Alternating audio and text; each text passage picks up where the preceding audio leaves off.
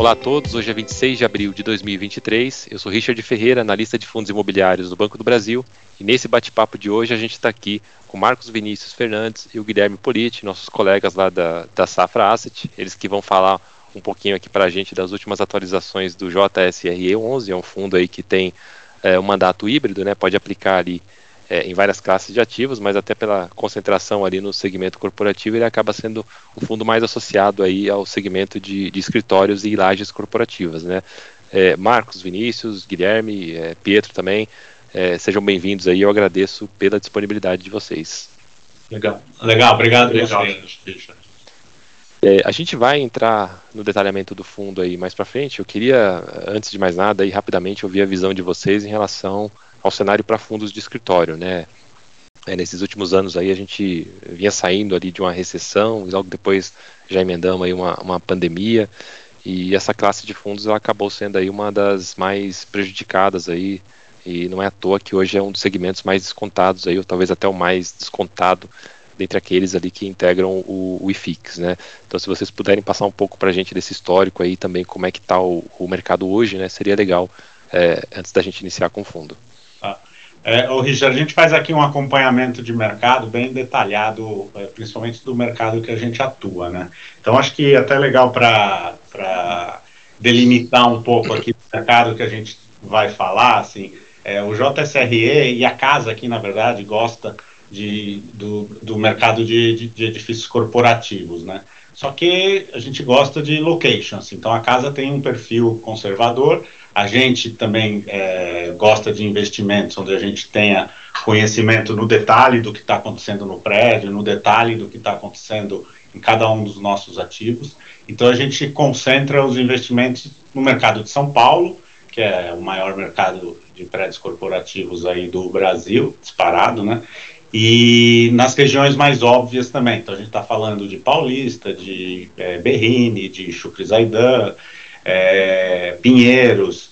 É, então, o Guilherme aqui vai entrar em mais detalhes é, de vacância, de como tem sido a dinâmica historicamente desses mercados, mas acho que é importante ficar claro que a gente vai focar nesse mercado que a gente atua, que é um mercado é, mais resiliente, onde tem mais demanda de inquilinos, onde quando o inquilino sai você consegue repor com maior facilidade, que na verdade é onde a gente entende que hoje estão as melhores oportunidades aí é, para o investidor, tá?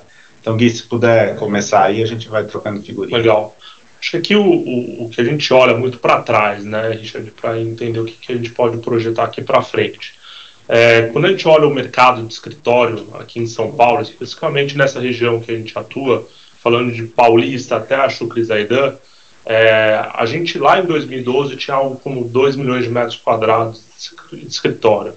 É, hoje a gente está em quase 4 milhões de metros quadrados.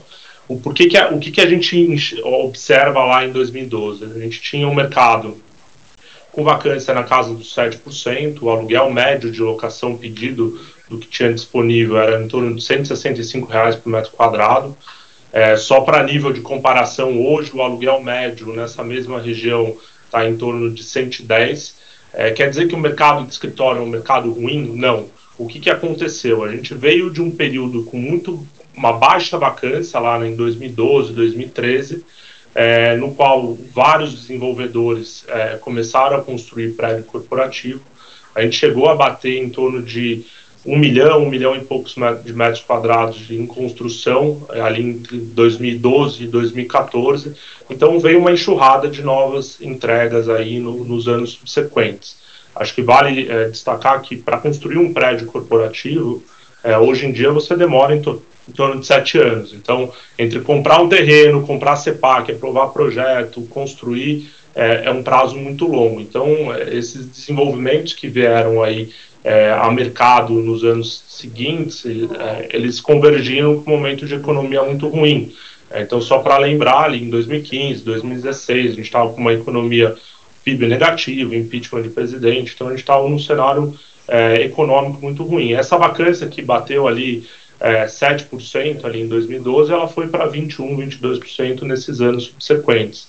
Foi quando a gente viu que o mercado de escritório sofreu muito. O valor médio de locação caiu, o preço pedido, É, e aí a gente veio depois desses anos ali muito ruins para a indústria de, de fundo imobiliário de, de laje corporativa, acho que dá para fazer até um, um paralelo com esse momento que a gente viveu aí nos últimos anos, né?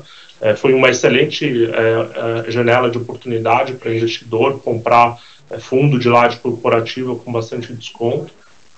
E aí a gente pega uma sequência de anos é, ali entre 2017 até 2019, é, de novo numa vertente de bastante aquecimento para essa indústria. Então a absorção líquida ela foi muito forte, a vacância que estava lá em 21% ela caiu, ela chegou ali em 2019 para 2020 aos 7% que a gente tinha lá em 2012 e o valor de locação estava subindo, já, a gente já tinha revisionais, inclusive aqui no nosso fundo, é, várias conversas com inquilinos para a gente é, colocar um patamar de aluguel bem acima da inflação do período. Então, é, o que a gente observava ali em 2019 era um crescimento da indústria, o aluguel recuperando todo esse período difícil que foi entre 2014 e 2016 é, fato que depois, quando a gente já teve ali a vacância batendo aí um, um patamar muito favorável a nós proprietários, a gente teve aí um cenário de Covid que voltou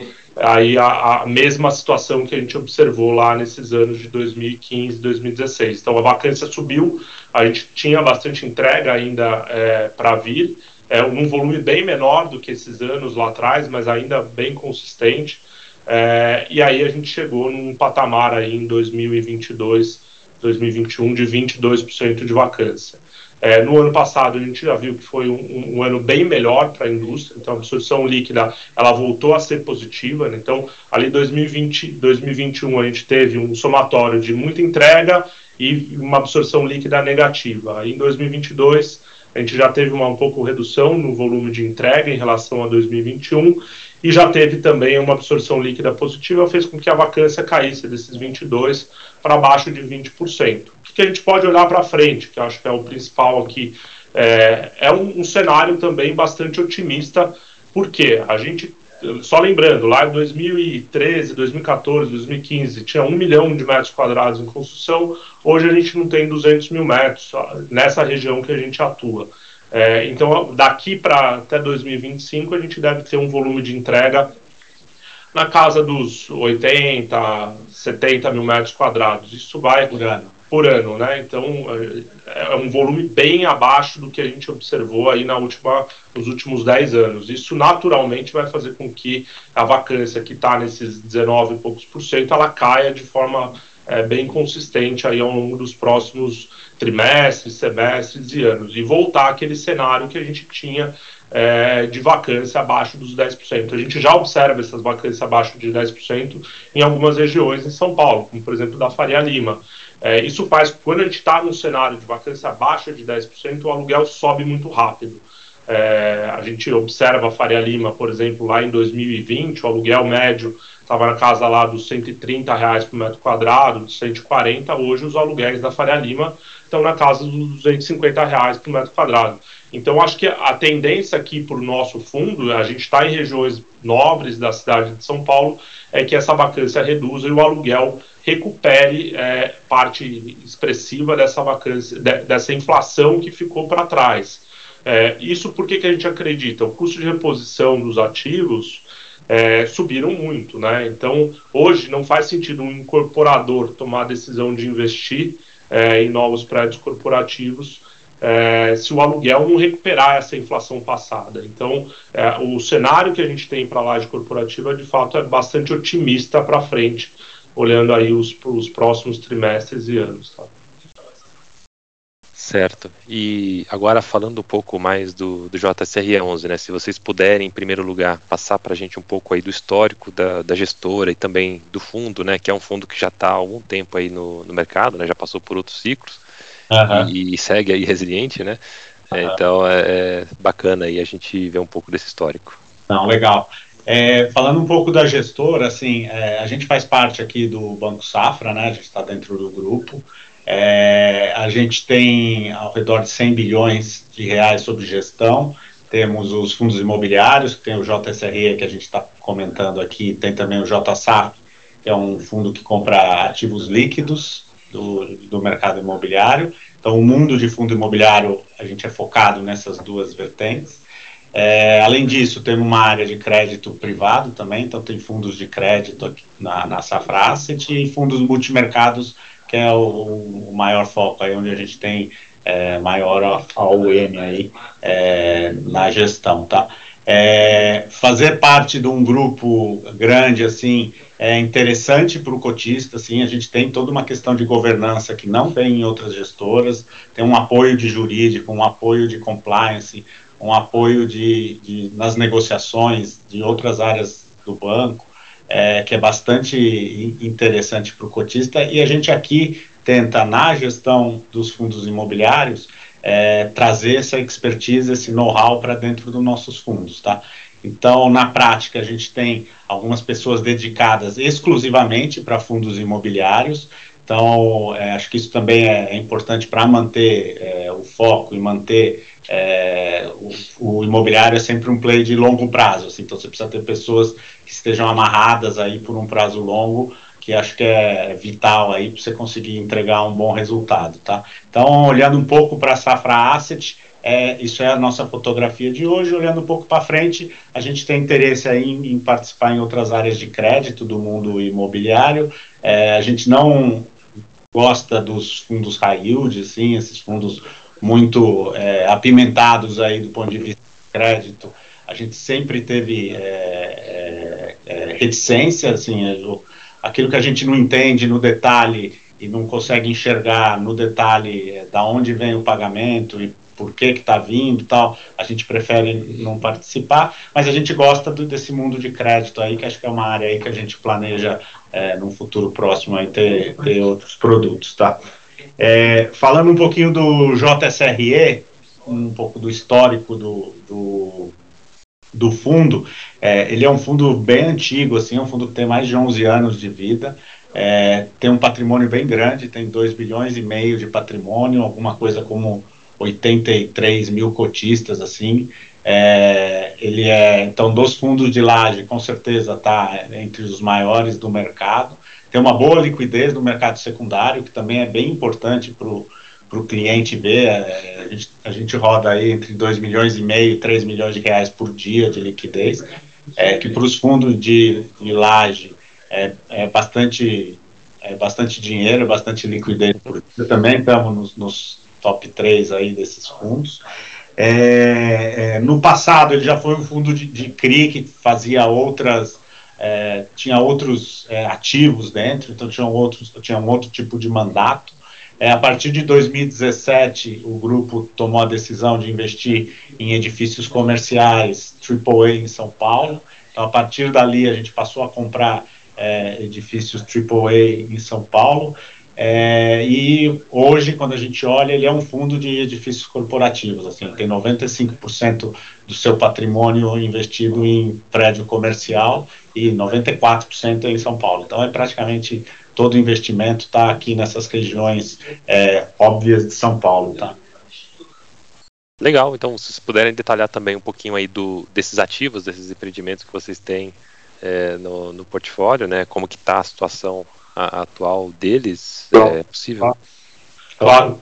É, quando a gente começou a montar essa carteira de, de prédio, como o Marcos falou ali no final de 17, início de 18, a gente começou com a aquisição do NU, é, que é um prédio ali na Marginal Pinheiros, que tem um grande inquilino, que é a Allianz. É, depois a gente veio subsequentemente fazendo novas aquisições, né? Então a gente comprou o edifício Paulista aqui na, do lado do Safra, um investimento importante também, é um prédio de 26 mil metros quadrados. É, em 2020 a gente finalizou é, um processo que foi um bid a mercado lá em 2000, final de 2019 que foi do, de um fundo imobiliário que era o, o TB Office, né? A gente comprou é, 100% da, da torre, o Tower Bridge, isso foi concretizado, essa aquisição no início de 2020. E nessa aquisição de 2020 a gente fez uma oferta e ficou um recurso em caixa que a gente finalizou a alocação com a aquisição de 40% de duas torres do Rocha Verá, é, que a gente fez em parceria com outras duas gestoras. É, basicamente o, o fundo é, ele, ele, em termos de inquilinos, de nível de crédito, ele é muito bom, só tem empresa de primeira linha. É, diversificado. diversificado. É, a vacância do fundo ela subiu um pouco nesse período de pandemia, basicamente foi por, pela saída de um grande inquilino nosso, que foi a Caixa Econômica Federal, aqui no edifício paulista, que não foi por conta do Covid. É, eles decidiram unificar as operações do, do banco em um único prédio na Paulista e acabaram devolvendo várias, várias, vários prédios que eles ocupavam aqui na, na região. Então, é, essa vacância aumentou, a gente chegou a 15% de vacância, bem abaixo do, do, do da vacância de mercado, é, e rapidamente a gente conseguiu ir é, resolvendo essa vacância e fazendo novas locações. Hoje o fundo é, ele está com 8,2% de vacância, é, bem abaixo do, do mercado, é, com boas perspectivas de olhando para frente. Né? A gente tem várias conversas. A gente, no período de pandemia, a gente conversou com basicamente todos os inquilinos. Então, é, a gente chegou em períodos de, de IGPM super alto. Então, basicamente, no, nossos contratos, na sua grande maioria, era atrelado ao IGPM. Então, de, de, alguma forma, a gente tinha que falar com os inquilinos. E a gente conseguiu muito nesse período ajustar, para aumentando o prazo de, de locação do, dos inquilinos e aumentando multa é, no caso de rescisão antecipada. Então, hoje a gente está com um fundo é, bem redondo, assim, os prazos médios de contrato são longos, as multas são é, importantes no caso de rescisão antecipada, e essa vacância vem diminuindo naturalmente também com o aquecimento do mercado. Acho que aqui tem um ponto importante, assim, que essa vacância há um ano atrás era ao redor de 15%. Ah. Então, nos últimos meses, a gente diminuiu praticamente 50% da vacância. E sempre tem alguma, é, algum tipo de carência quando você traz inquilinos novos para os prédios e tal. Então, é, esse incremento aí de receita, ele ainda não cai no, no, dividendo do fundo, né? não cai na receita do fundo, em função de, de algumas carências. Aí. Então, nesse segundo semestre é quando é, praticamente terminam as carências aí de todos essa, essa, esses novos inquilinos que a gente trouxe, e aí sim o fundo passa a ter na receita essa vacância menor aí que a gente conseguiu capturar aí no final do ano passado. É, e como expectativa, né, do ponto de vista de locação, os, os aluguéis hoje do fundo, nosso entendimento, estão a mercado, é, no mercado defasado, como eu falei lá no começo, então, é, quando a gente olha para frente, a gente tem é, um, um, bom cenário aqui para recuperar é, essa locação, é, esse valor de locação médio que ficou para trás com, o não reajuste de inflação em algum período. Então, quando a gente olha para frente, os, é, o JSRE, principalmente olhando o mercado secundário, é, o nosso valor patrimonial está na casa dos 20 mil reais por metro quadrado, né, com, com, com o que a gente vê no mercado secundário, a gente tem ainda é, um bom cenário para frente aqui para recuperar de, de aluguel e, naturalmente, essa cota aí é, convergir para o que a gente imagina que, que é justo, que é o patrimonial. E, só lembrando, assim, do ponto de vista de patrimonial hoje, e, e quando a gente olha não só o JCR e vários outros fundos de mercado, é, não necessariamente é o custo de reposição, porque quando a gente olha muito aqui é, o que, que, é custo de reposição desses ativos do JCR, a gente replica é, esses imóveis por 20 mil reais por metro quadrado, a gente acha muito difícil replicar, porque a gente pega o INCC dos últimos anos, o custo de construção aumentou muito.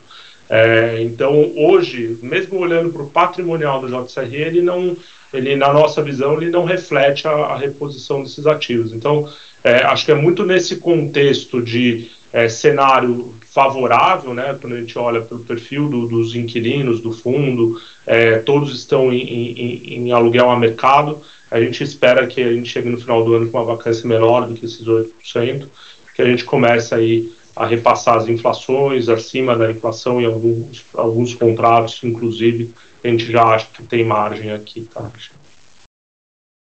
Legal. É, agora, o fundo ele também tem uma posição, vamos dizer, mais tática ali em, em cotas de outros fundos, né? E a maior ali é, é em cotas do, do HGPO 11, que é um outro fundo também do, do, ah. do mesmo segmento aí de escritórios. É, será que vocês podem explicar um pouco aí para a gente um pouco do, do racional por trás dessa, dessas alocações? É, essas alocações elas foram feitas há um bom tempo atrás, assim, né, na, entre, entre a captação e a alocação no Rocha Verá. É, são alocações táticas, assim, que a gente, que a, a gestão escolheu alguns fundos de edifícios comerciais com boas perspectivas aí para também apostando no mesmo mercado, né? É, a nossa maior exposição é no HGPO, que é um fundo que tem dois prédios é, na, da, ali na região da Rua Mauri. É, é um fundo que desempenhou super bem, a gente tem um lucro grande hoje nas nossas posições aí de HGPO e a gente tem trabalhado aí é, para fazer algumas vendas das cotas desse fundo no mercado secundário da HGPO. A gente vê nesse mercado de prédios de boutique a entrada de alguns novos competidores aí num horizonte é, mais curto de tempo.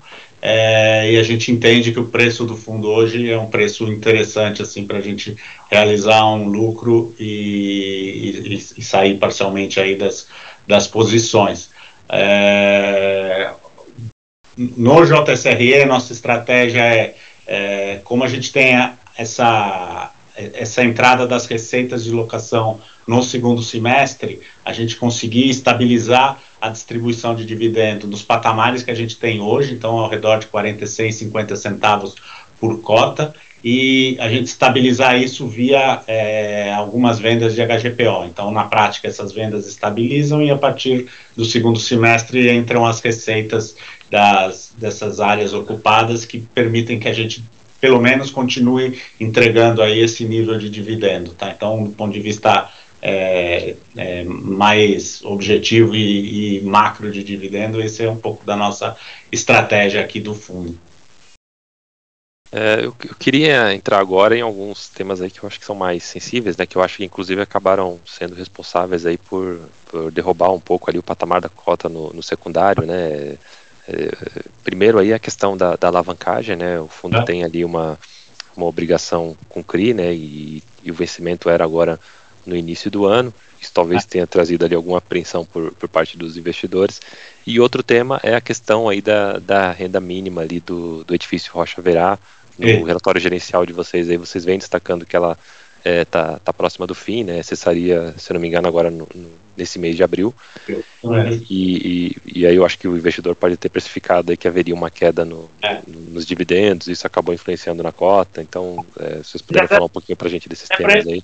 É, até para evitar isso, a gente soltou um guidance aí, então na prática é o que eu respondi na anterior, assim, é a, é, mesmo o fim da renda mínima garantida, que termina agora em abril, é, não, tem, não deve ter novas variações de dividendo em função muito de venda de HGPO e ganhos de aluguel da nossa carteira, né, repasse das inflações, algumas revisionais desse ano, e a entrada dessas novas locações aí que a gente fez principalmente no final do ano passado, e que as carências acabam também no segundo semestre. Então, a renda mínima garantida não deve ter impacto de, de dividendo. É, é, a, a, nossa alavancagem, assim, ela é uma alavancagem relativamente pequena, é 6% do patrimônio. É, é, é, uma alavancagem que em CDI, né? Então, CDI aí a 13,75 é uma alavancagem que a gente julga é cara, né? Então, o que a gente é, é, é uma alavancagem, só para as pessoas entenderem, assim, ela não tem alienação fiduciária do imóvel em garantia, então só tem a cessão dos aluguéis. Então, não é que você tem uma faca no pescoço é, em todo fevereiro, porque na prática você tem os aluguéis já cedidos, então esses aluguéis continuam pagando o serviço da dívida, então não, não existe um, uma, uma garantia mais é, imobiliária envolvida, o que nos ajuda, a gente consegue rolar essa, essa dívida, é, mas por outro lado nos incomoda pagar é, uma dívida tão cara assim. Então, o que a gente está buscando é essas vendas de HGPO e algumas outras iniciativas aqui gerar caixa de vendas de outros fundos imobiliários e até eventualmente algum é, participação em algum imóvel para fazer uma diminuição é, do volume dessa alavancagem aí para destravar valor aí para os cotistas. Mas de novo, assim, isso aí está num upside da, da, da, nossa, do nosso guidance de dividendos, né? Então é, esse é um pouco do do, do, do, da, do cenário tanto de alavancagem quanto de RMG. Certo. É, Bacana. É, o fundo ele tá, o JSRE está na nossa recomendação da, da, carteira sugerida, né? A gente entende aí que é um fundo que, que um fundo com as características do, do JSRE não deveria estar sendo negociado aí com um desconto tão expressivo né, em relação ao valor patrimonial e até por isso a gente conta aí que haja um ajuste no preço ao longo dos próximos meses. Uhum. É, inclusive, inclusive a, a, cota do fundo está acumulando aí, é. pelo menos visão de agora, acumulando uma alta de 12% só esse mês, né? Está entre as maiores altas aí é, do IFIX, do, do IFIX. É, eu queria, antes de partir aqui para a última parte aqui desse bate-papo, né, abrir aí para as considerações de vocês, né, para considerações finais, até para eventualmente esclarecer algum tópico que eu tenha deixado aqui de, de, de abordar, é, ou também para passar um pouco aí da, das perspectivas para o fundo, fique à vontade. Não, eu acho que é o único ponto assim que acho que é interessante de, de, de discutir, colocar na mesa, assim, é, é, nos últimos anos a gente teve uma disputa por dividend yield nos fundos imobiliários, né? Então, assim, é, aqueles fundos que mais distribuíam eram os mais bem vistos e, e, e teve um olhar muito pouco criterioso para risco, né? Então, risco Sim. acabou sendo um assunto é, deixado de lado. É, a gente tem alguns acontecimentos mais recentes aí que estão mostrando é, o que, que, é risco nos fundos de crédito, nos fundos high yields. Acho que é, com isso é, é, tudo uma questão de indústria nova, aprendizagem, é, desenvolvimento da indústria, né? Os, os investidores é, trabalham há, muito pouco tempo nos fundos imobiliários, né? Se olhar, todo mundo entrou a partir de 2018, 2019, né? A entrada relevante dos investidores. Então a gente está falando de três, quatro anos aí de, de vida desse mercado com maior é, robustez, assim. Então, acho que isso também é uma coisa que deve beneficiar os mais conservadores, assim, que tem é, imóveis em lugares bons, que tem uma carteira de inquilinos é, bastante forte, assim, com bastante diversificação. A gente não tem nenhum inquilino é, que represente mais do que 10% do fundo. É, na verdade, tem um que é, é, ao redor de 10, depois os outros tudo ao redor de 4, 5, os maiores deles. É, então, é, é, acho que o, cotista hoje tem uma condição de, de, avaliar risco muito melhor do que tinha há seis meses atrás. Assim. Então, a gente acha que também essa aqui deve ser uma vertente que pode ajudar uma recuperação de cota aí do JSRE no, no curto, médio prazo, além da queda de juros, que aí é meio chovendo molhado, assim, que né, a gente não precisa nem abordar, porque aí vai, é, ajuda todos os fundos imobiliários. Ah, acho que só um, um adendo aqui, Richard, se a gente pensar aqui para o JSRE, acho que a gente tem dois grandes upsides do ponto de vista operacional, né? É, quando a gente resolver a alavancagem do fundo e quando a gente diminuir ainda mais a vacância do fundo é, o fundo com próximo a zero de vacância sem alavancagem, é, no momento que a gente quitar essa alavancagem, a gente estaria distribuindo pelo menos algo como 20% a mais do que a gente vem distribuindo hoje é, por mês. Então, tem um upside importante aqui nesses dois movimentos. É óbvio que não é algo de curto prazo. Tem isso todo... sem considerar nenhum ganho do, é, do, valor de locação, né? Isso sem considerar a inflação, o ganho de, de, de, locação. Se a gente tivesse a vacância zerada hoje nos patamares de, de locação de hoje e não tivesse a dívida, a gente estaria rodando com pelo menos 20% a mais da distribuição que a gente vem tendo hoje. Então é um upside importante, olhando o fundo distribuindo 9% de yield, é, é, é um, um, um, volume alto, né? A gente vem distribuindo aqui esses 9% né, nessa cota no mercado secundário, então é, tem aqui um, upside importante aí para o investidor. Excelente, Guilherme. Obrigado também, Marcos Vinícius. Aí eu queria agradecer aí mais uma vez a, a disponibilidade e por vocês estarem aqui prestando esses esclarecimentos aí para gente. É, obrigado aí mesmo pela, pela disponibilidade de vocês, tá? Imagina, obrigado a você aí. Quando precisar, estamos aqui à disposição. Legal. É, e com isso a gente, a gente vai encerrar aqui o nosso bate-papo, né? Para quem acompanhou aí o vídeo até o final, eu reforço o convite aí para acessar os nossos conteúdos, né? O conteúdo aqui do nosso time de pesquisa. É, o conteúdo está disponível ali na página bb.com.br barra análises. Ali a gente, inclusive, disponibiliza o nosso relatório mensal de carteiras sugeridas, né? Onde a gente traz um panorama ali do mercado de, de, fundos imobiliários e também dos fundos que estão ali sobre a nossa recomendação. Vocês vão encontrar lá também ali uma página para o JSR11 com, com a nossa visão e a nossa recomendação do fundo, tá? Bom, por hoje é isso, pessoal. Um abraço a todos aí e até a próxima. Obrigado. Obrigado, um abraço.